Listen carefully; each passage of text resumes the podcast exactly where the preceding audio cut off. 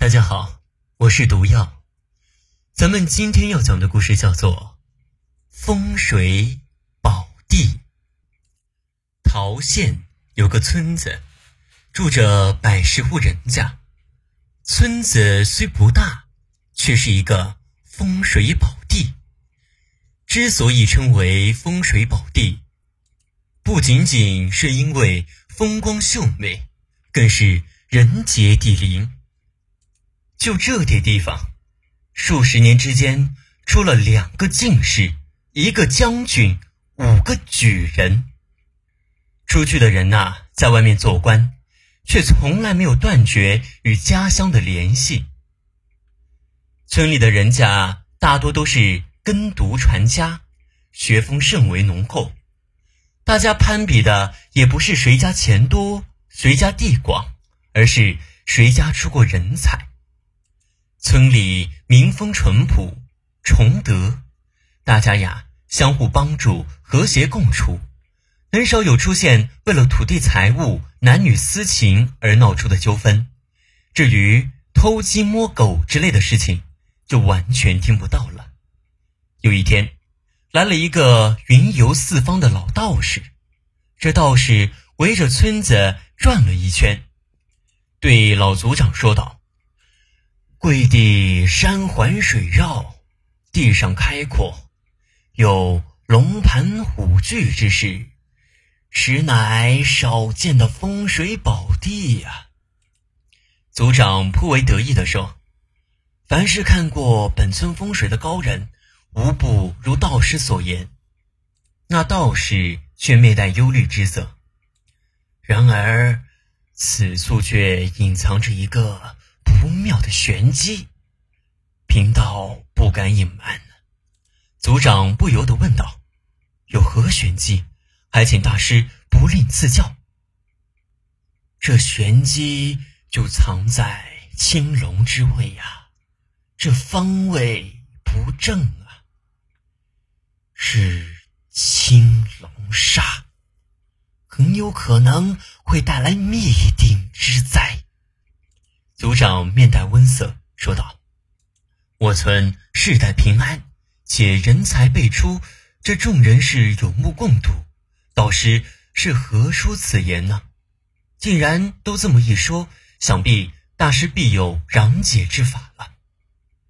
贫道已经仔细看过了，只需向西挪五十丈，便可避开这青龙沙，确保安然无恙。”道师所言，怕是一家之言吧？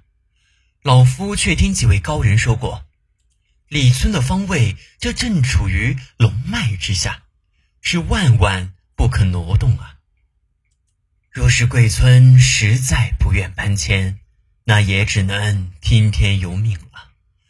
好在贵村德善深厚，或许有贵人相助，或可避免灾祸呀。这老道说完就走了，族长反复琢磨，觉得他不像是信口开河，于是就召集族人商议。族人纷纷表示，村子历来是风水宝地，世代平安，何来灾祸呀？绝不可仅凭老道一人之言就轻举妄动。这事呢，就这么过去了，也算是一个小小的插曲吧。很快就被大家忘却了。村里依然是山清水秀、祥和安宁，生产的依然生产，耕读的依然耕读，科考的依然科考，重榜的依然重榜。这村里呀，常有外来乞讨的人，有时候甚至成群结队的来。要是换做别的村子，可能会纷纷闭门关户，然而这个村里的人家却不这样。只要有乞讨者过来，多少会给一点，或是一碗粮食，或是一个炊饼，或是一个山芋，更或者是一枚铜钱。总之是不会拒之门外的。这一天，又来了一个衣衫褴褛的瘦弱老头。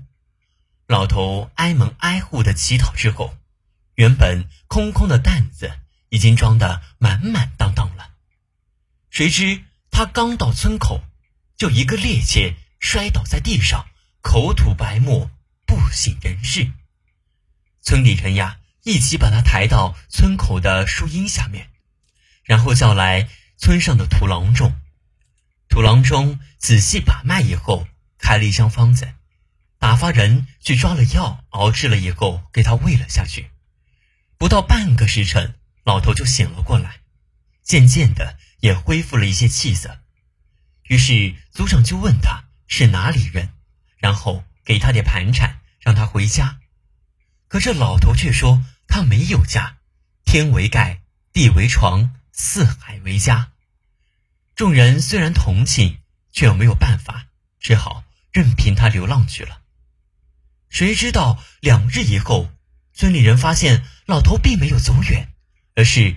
住在村里北坡下的一个破窑洞里，铺了一些柴草，挖了个炉灶，似乎有长期定居的意思。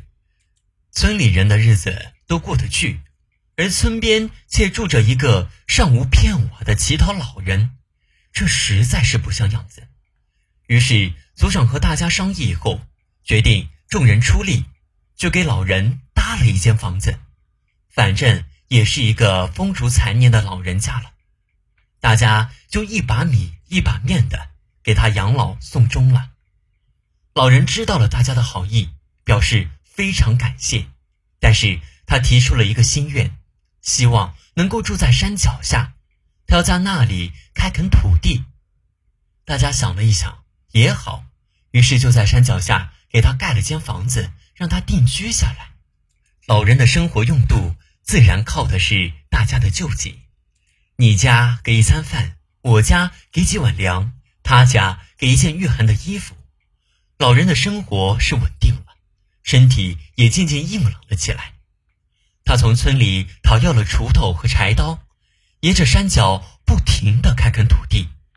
到了春天，大家原以为他会种一些谷物什么的，不料他四处砍了枝条，插了许多树苗。大家就觉得很奇怪呀，毕竟这树的成长是有个过程的，不能吃也不能喝的。但是种树也是好事，也就由着他去了。这一晃几年的时间过去了，老人在大家的救济下健健康康的活着。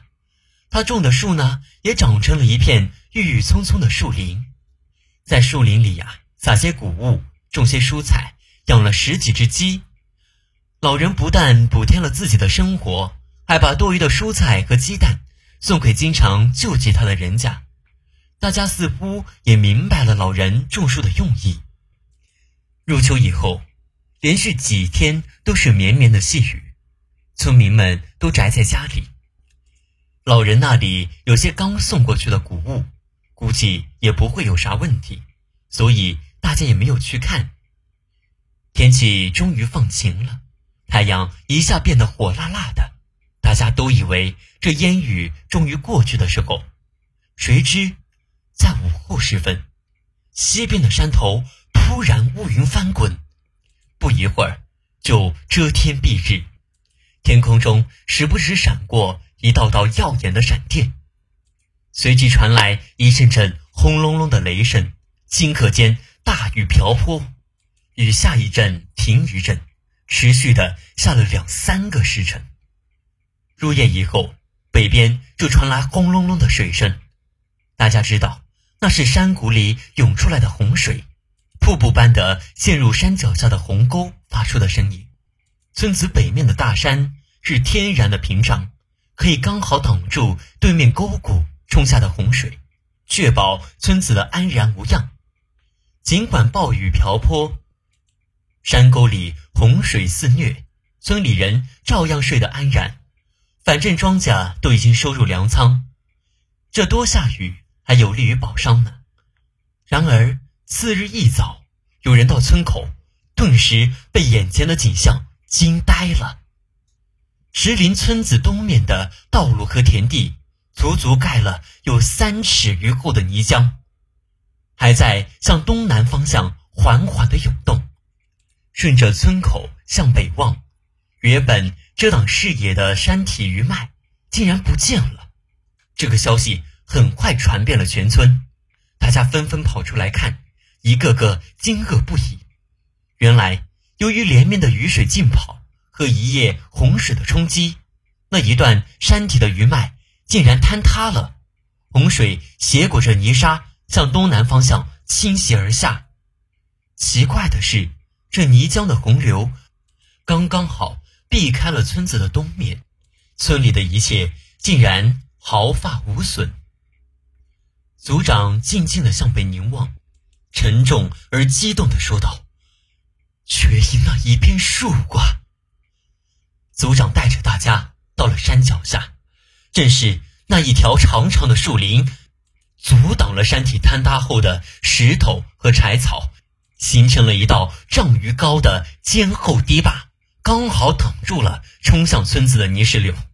如果没有这一片树林，村里所有的房屋和熟睡的人都将被泥石流淹没，后果不堪设想。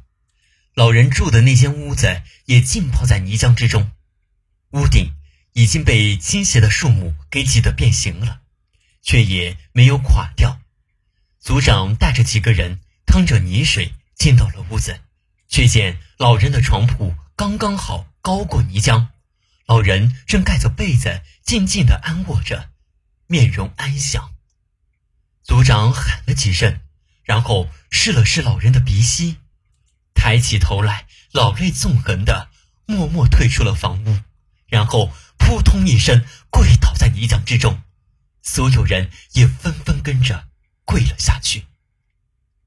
老人升天了，不是淹死的，也不是压死的，更不是饿死的，而是无疾而终，作化升天了。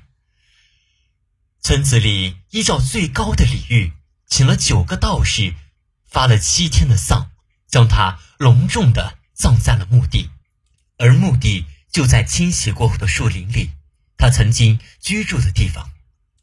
有人说，那个老人就是那老道的化身；有人说，老人就是老道请来护佑村子的神仙；也有人说，老人是偶然救了全村人的性命。就在老人入葬以后不久，户部代郎陈大人。得到地方的奏报，于是亲自来到家乡视察灾情。他正是村子里出去的进士。陈大人仔细询问了情况，查看了被洪水冲垮的山基以后，站在那片树林沉思良久，然后来到老人墓前跪下上香，然后虔诚地磕了三个头。陈大人说：“这绝非一般的老人。”而是一位老神仙，庇佑了这全村数百口人的村子，而全村人之所以有这样的福报，全是因为村民积善积德的缘故。陈大人自己出资为老人在村里修建了祠堂，取名为念恩堂，供奉着老人的牌位，接受着和村民先祖一样的礼遇。陈大人和村里的长者商定。陈大人和村里的长者商定，村子依然不搬迁，但是所有的成年男丁每年都要在那个树林旁栽种十棵树。那片树林也被命名为积善林。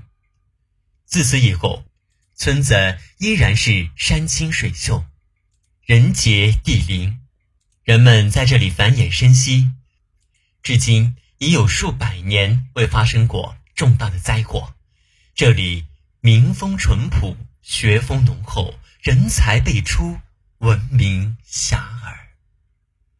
好了，今天的故事到这里就结束了。如果想收听到更多故事，请关注微信公众平台喜马拉雅账号“有声的毒药”。